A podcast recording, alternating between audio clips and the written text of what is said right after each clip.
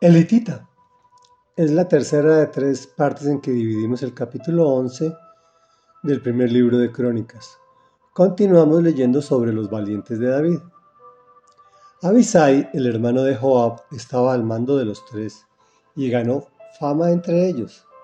En cierta ocasión, lanza en mano, atacó y mató a 300 hombres. Se destacó mucho más que los tres valientes y llegó a ser su jefe pero no fue contado entre ellos. Benanías, hijo de Joyadá, era un guerrero de Casbel, que realizó muchas hazañas. Derrotó a dos de los mejores hombres de Moab y en otra ocasión, cuando estaba nevando, se metió en una cisterna y mató a un león. También derrotó a un egipcio, que medía como dos metros y medio, y que empuñaba una lanza de tamaño de un rodillo de telar.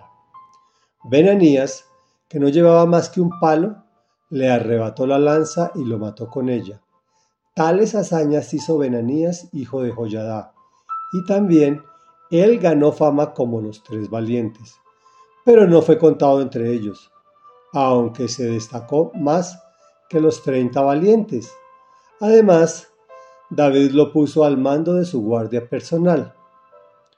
Los soldados más distinguidos eran Asael, hermano de Joab, el Hanán, hijo de Dodó, de Belén, Samot, el Arorita, Eles, el Pelonita, Ira, hijo de Iques, el Tecoita, Abieser, el Anatotita, Sibecai, el Jusatita, Yai, el Ajojita, Marai, el Netofatita, Heled, hijo de Baná, el Netofatita, Itai, hijo de Ribai, el de Gibea, de los benjaminitas, Benanías el piratonita, Selec el amonita, Naraj el berotita, que fue el escudero de Joab, hijo de Sarbia, Irá el itrita, Gareb el itrita, Urías el itita, Sabad, hijo de Ahlah,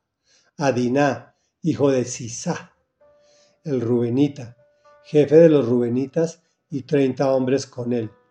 Hanán, hijo de Macá, Josafat, el Mitnita, Usías, el Astarotita, Sama, y Jehiel, hijos de Jotán, el Aroerita, Gediel, hijo de Simri, y su hermano Johá, el Tisita, Eliel, el Mahavita, Jerebai y Josabía, hijos de Elnán, Itma, el Moabita, Eliel, Obed y Jaciel de Sobá. Reflexión. Estamos leyendo algunos datos históricos de personas excepcionales que se unieron a David cuando éste era perseguido por el rey Saúl. Estas personas excepcionales no lo eran cuando se unieron al rey David. Eran proscritos de la sociedad. Abisai, el hermano de Joab, era el jefe de los valientes. Por ejemplo, disparaban piedras y flechas con ambas manos. Se jugaban la vida por David, pues entendían que el Señor lo había designado. Pero David, aunque era un hombre designado, ungido por Dios para grandes cosas, era humano y sometido a las mismas falencias que nosotros. Recordemos que uno de sus valientes era Urías, elitita, esposo de Betsabé, con quien David se acostaría, adulteraría, a sabiendas que era esposa de uno de sus valientes, de sus amigos, de sus partners, y posteriormente lo mataría con la mano de sus enemigos. Dios nos quiere sin mancha y sin arruga, pero no perfectos. Sabe que la perfección solo está en cabeza de su Hijo Jesucristo.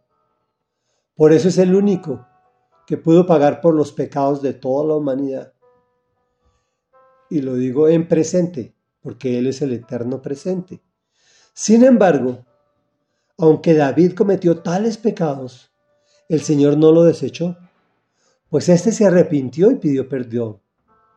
Obviamente fue castigado, y no cumplió completamente con su propósito, pero fue un hombre conforme al corazón de Dios y eso nadie se lo podrá quitar.